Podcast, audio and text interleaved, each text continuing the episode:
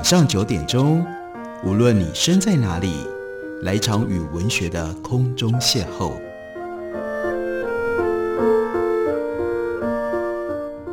杨照谈书，邀您一同遨游文学世界，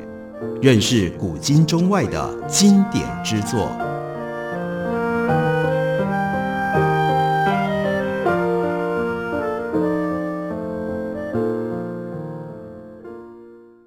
各位听众朋友，大家好，欢迎收听杨照谈书。本节目以台北广播电台 FM 九三点一，每个星期一到星期五晚上九点为大家播出。我是杨照，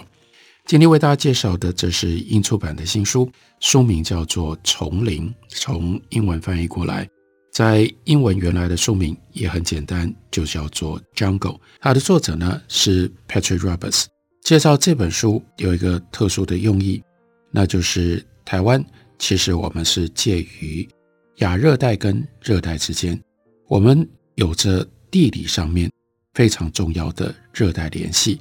然而，在关于热带环境的关怀上，我想绝大部分的台湾人，我们对于热带并没有那么切身的感受。这是一个不太对劲，或者是值得我们检讨的一个状态。为什么我们明明处于热带的地理环境当中，但是对于整体的全球热带的状态，乃至于热带的生态跟地理，我们却如此的忽视。像是在 Patrick Roberts 的书里面，他有这么一章，就在讲热带全球化，值得我们特别的关注跟特别的听一下。他要介绍给我们这个大历史的现象。在这章当中，Patrick Roberts 他就说，每天打开。电视、报纸会看到很多国际政治冲突、经济危机以及灾难性的气候变化的报道。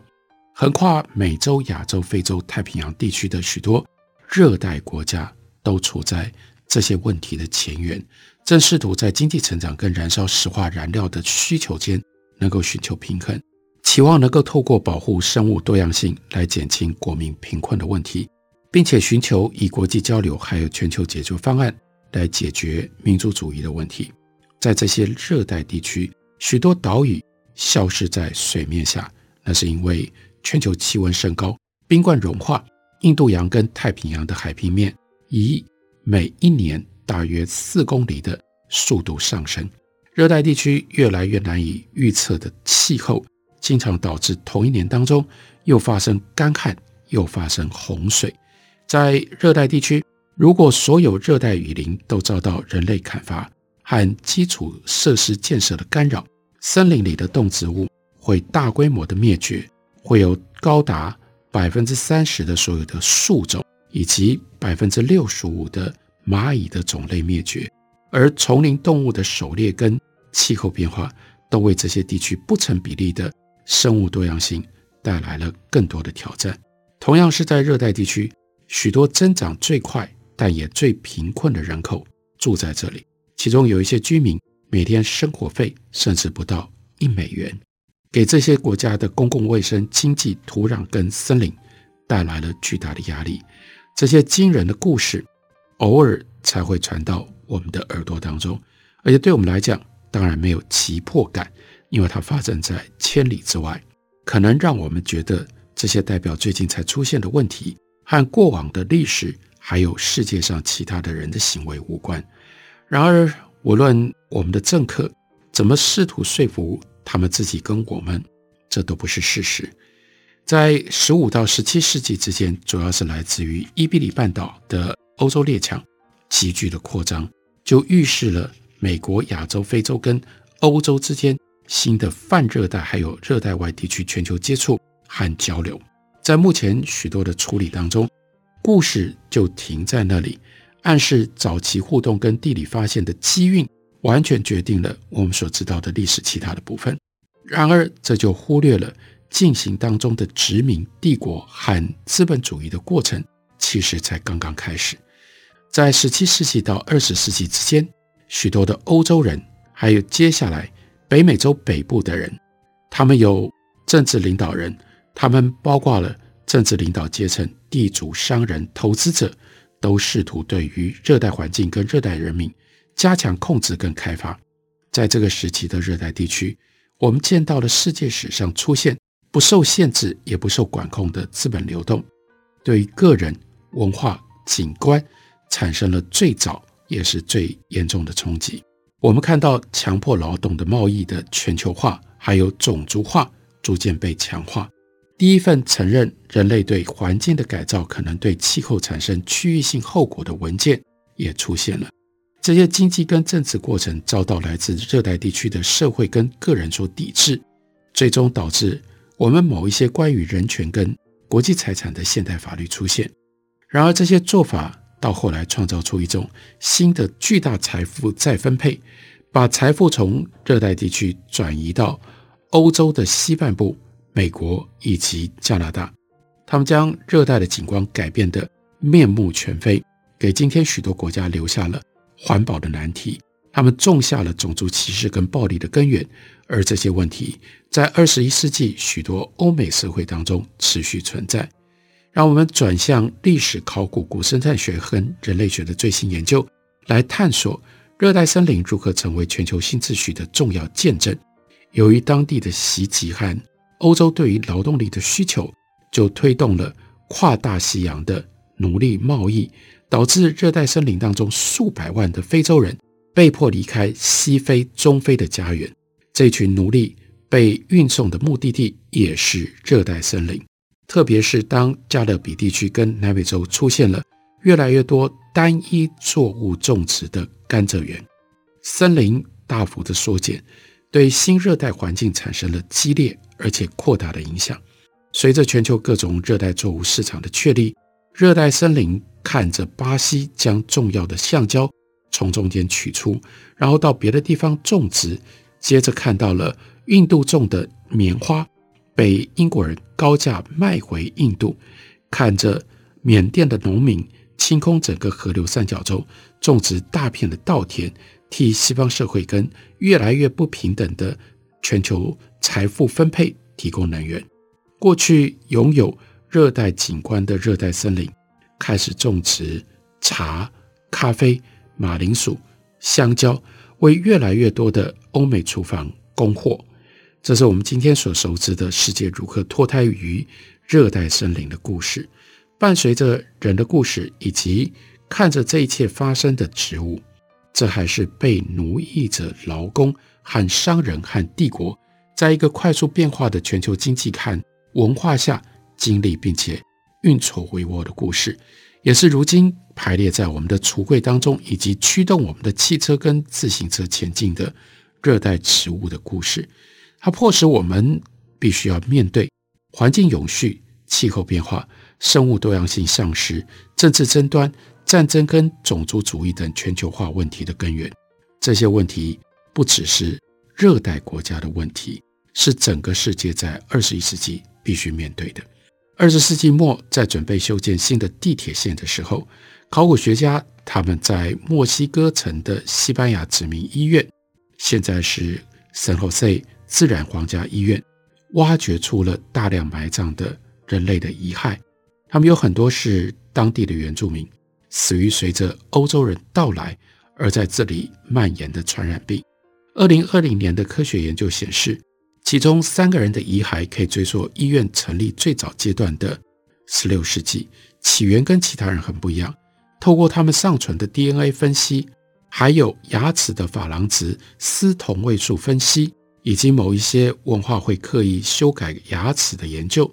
我们现在可以知道，这些遗骸都是男性，年龄介于二十五岁到三十五岁之间，而且都是来自于撒哈拉以南的非洲地区。距离他们的遗骸被发现的墨西哥城超过一万公里，在加勒比海圣马丁岛以及十七世纪荷属首都菲利普斯堡附近的另外一个埋葬地点当中，考古学家发现了跟居住在热带喀麦隆、奈及利亚还加纳地区的人具备有亲和性的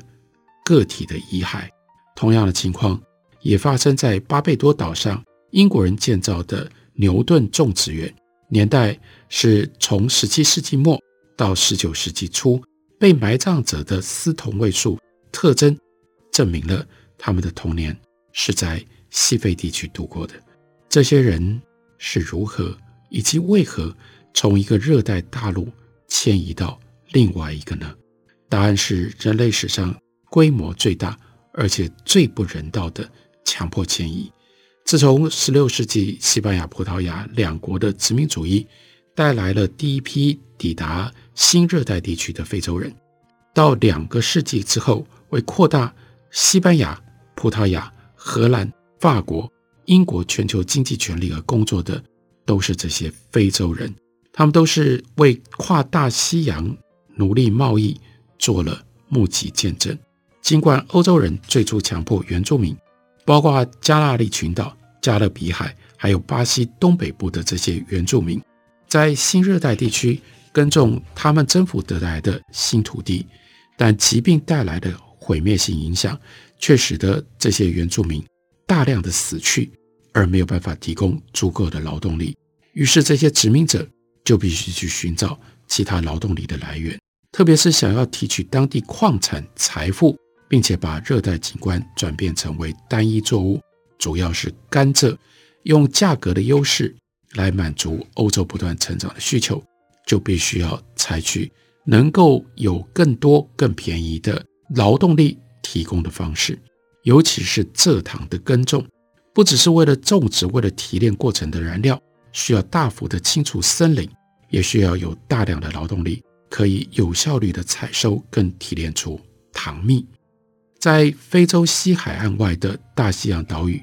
圣多美以及普林西比这些地方，欧洲人已经确认了，从非洲大陆热带地区绑架而来的黑人较早经历过疾病的传播，所以他们能够抵抗美洲正在蔓延并且危害欧洲移工还有当地原住民的疟疾啦、黄热病等。这些热带的疾病，虽然早在哥伦布抵达这个地区不久之后，非洲的奴工就已经被送到美洲的海岸，但整个16世纪、17世纪加勒比海地区还有新热带地区的甘蔗种植园迅速的扩张，尤其是1580年，西班牙跟葡萄牙王位统一，对于非洲劳动力的需求跟榨取量越来越高，在1550年到1650年当中。西班牙跟葡萄牙两国的船只已经将超过五十万受奴役的非洲人运送到美洲的殖民地了。这真的是对于热带丛林，尤其是当时居住在热带丛林当中的这些人，一夜不堪回首，但我们又不得不看的苦难的历史。休息一会儿，我们等会回来继续聊。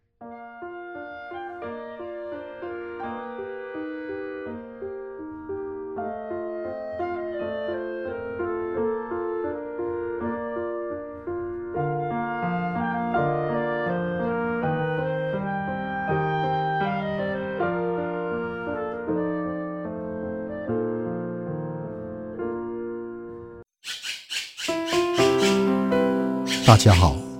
我是刘克香。亲近自己的城市，找回城市的温暖。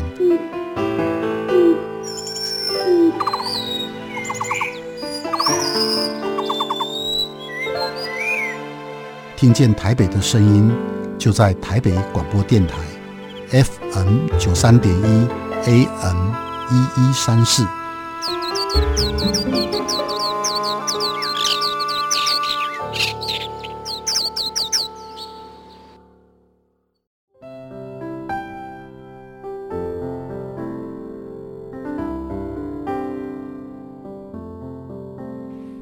见台北的身影，拥有颗热情的心，有爱与梦想的电台，台北广播 FM 九三点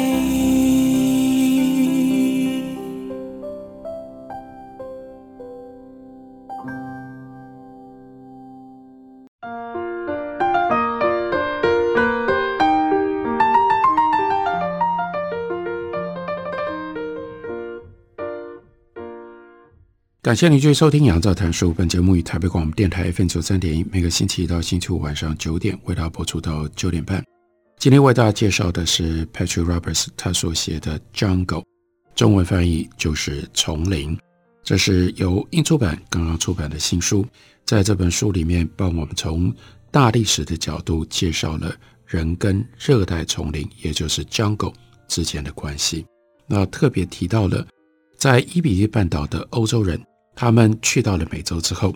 开始发展出甘蔗种植园，在这个大片的土地上只种甘蔗这单一作物。甘蔗种植园的工作是出了名的残酷辛苦，需要持续的监看，有繁重的劳务。另外呢，要取得热带木材来煮沸蒸馏，进行关于甘蔗的蔗糖的精炼。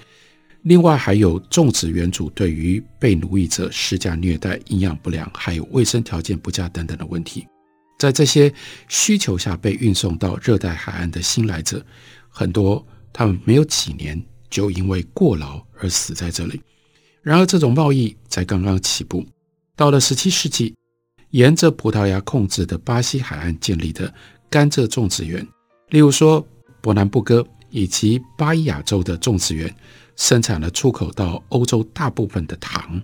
其他欧洲国家这个时候也想要分一杯羹，于是荷兰西印度群岛公司就试图掌控新兴的糖海岸，在失败了之后，他们就寻找以其他方式进入这条利益丰厚的糖产业链当中，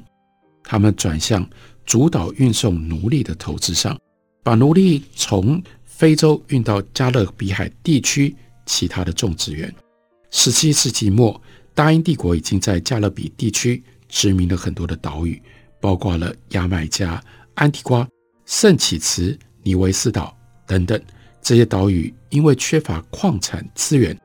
因而大多被西班牙人忽略了。英国人在这个地方就建立起殖民地，不是为了要定居或者为了控制长有，而是为了要将。甘蔗园视为一种横跨热带景观，为了获得最大利益而奠基于个人财产奴隶制的这种概念。法国人则在圣多明哥岛建立殖民地，也就是基于类似的经济体系。所谓法国人的圣多明哥岛，也就是今天的海地。虽然英国人早在16世纪就在西非发动了奴隶袭击行动。英国皇家非洲公司以及几家法国公司，却在十七世纪跟十八世纪加强对于种植园劳动力的控制，并且越来越专注于在非洲奴隶的贸易上，以此来挑战西班牙、葡萄牙还有荷兰人原来的垄断。与此同时，著名的哲学家德国康德为种族理论背书，将奴役劳工的概念。与在英语社会和文化论述当中特别僵化的非洲黑人身体联系在一起。到了十八世纪，众所皆知的三角贸易对劳动力需求不只是涵盖了整个非洲大陆，非洲的这些个人还被运送到美洲、南亚以及太平洋的欧洲殖民地跟私人企业，作为经济扩张的一部分，范围远超过甘蔗种植园以及。大西洋的沿岸，这所有的做法都是为了满足日益协调一致却令人越来越不安的全球投资流动。其他欧洲国家，包括丹麦、挪威，也参与在其中。一八二二年独立的巴西以及其他的美国贸易政体也都是如此。比较小的私人商人，以及直到这个时候仍然主导种植园贸易所有权协调的富裕精英，以及大型的公司。也发挥了越来越大的作用。这些商人，他们致力于确保全球的财富是流向利物浦、伦敦、布里斯托、伯明翰、格拉斯高、南特等这些英法的城市。管理包括向非洲商人运送布料，换取非洲的奴隶，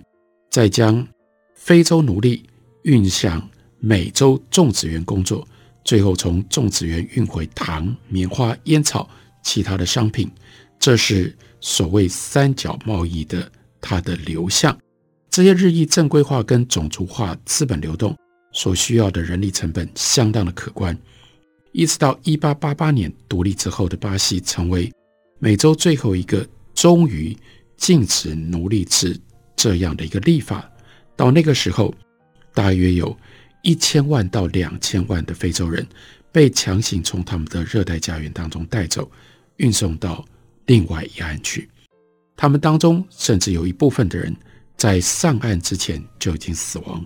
水下考古学家在开普敦的海岸附近发现了18世纪葡萄牙沉船，这艘船叫做 São José Pagué de Africa，这是一个令人过目难忘的铁条铜钉牧场，一共有超过四百名的非洲男女儿童被身上的手铐脚镣困在船上。遭到了沉船溺毙，被释放的非洲奴隶，他们留下了第一手书写记录，凸显了奴隶被捕捉跟被运送的恐怖过程，还有欧洲人们以种族主义跟资本主义把人当作商品出售的时候那种冷酷的对待。长远来看，跨大西洋奴隶贸易确实影响了中非跟西非的社会还有政权。非洲历史学家曾经辩称，干旱、饥荒还有奴隶制度是17世纪到19世纪间改变撒哈拉以南非洲人口的主要的因素，并且从历史记录跟估计被俘的奴隶数量上来看，这个气候上面的各种不同变化也是导致非洲人口减少跟男女比例严重失衡的原因。同样的，欧洲列强越来越积极干预。非洲的政治，并且赞助当地奴隶袭击行动，来获取俘虏，以进行奴隶贸易。这在西方跟中非激发了种族暴力跟宗教暴力的长久历史，造成大量人口迁移到山区或者是森林的环境，偏好以孤立村庄作为抵御攻击的关键，为现代恐怖组织的出现埋下了伏笔。例如说，奈及利亚南部跟喀麦隆北部热带森林当中所形成的政治文化断层线，到后来就被各式各样的恐怖组织所利用。传统上对跨大西洋奴隶贸易的想法，经常将非洲描绘成一片被动受害者的土地，因而加深殖民式的刻板印象，把非洲描绘成为一块孤立赤贫的大陆。这一点大部分是因为欧洲殖民者时代所留下来，用来了解西非跟中非的历史记录，大半是由欧洲人或者是阿拉伯商人或学者所留下的。与此同时，我们看到不一样的记录、不一样的研究，凸显了前殖民非洲国家的物质文化多元性，乃至于他们当时已经创造出来、已经累积出来的财富。过去三十年来，在关于非洲历史的认知跟研究上，产生了很多的修正，呈现在日益全球化的世界里，其实非洲曾经扮演更积极的角色。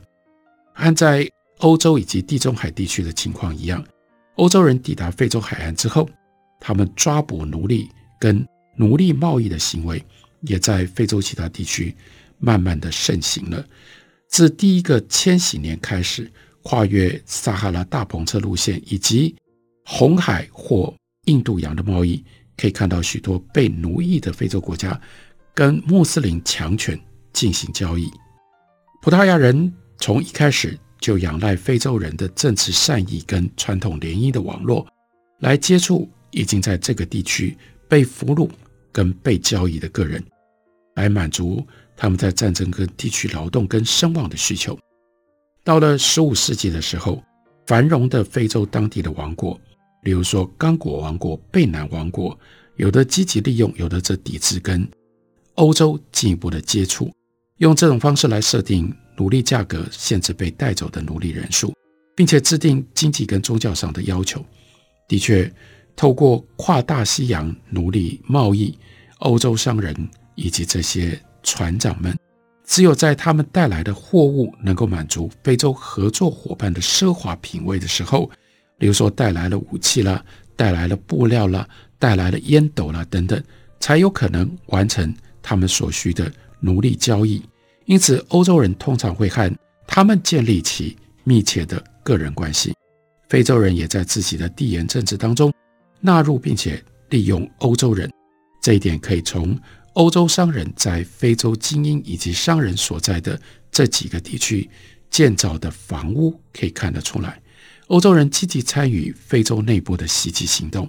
他们必须要仰赖在非洲所找到的这些盟友，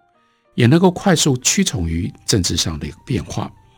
在统治非洲安哥拉的国王在跟荷兰结盟了之后，立刻就从葡萄牙驻该地区的代表摇身一变，变成葡萄牙在这个地区的顽强的敌人，进一步提升他在这块地区他有的独立性跟地位。所以，我们不能够把非洲跟他多样化的国家跟政体简化，就变成欧洲人手中任意可以塑造的陶土。我们不应该忘记那些抵抗跨大西洋奴隶贸易的个别的案例。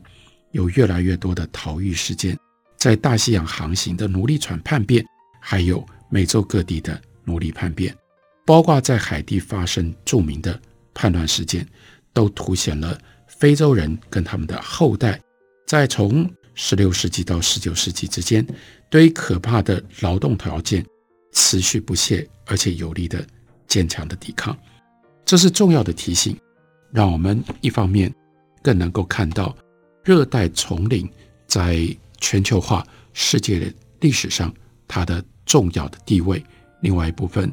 我们在认知非洲热带丛林的历史的时候，我们有多少的刻板印象？现在应该是时候要予以调整了。这些新的研究、新的观点都记录在 Patrick Roberts 他所写的这一本《丛林》的书里面。感谢你的收听，明天同一时间我们再会。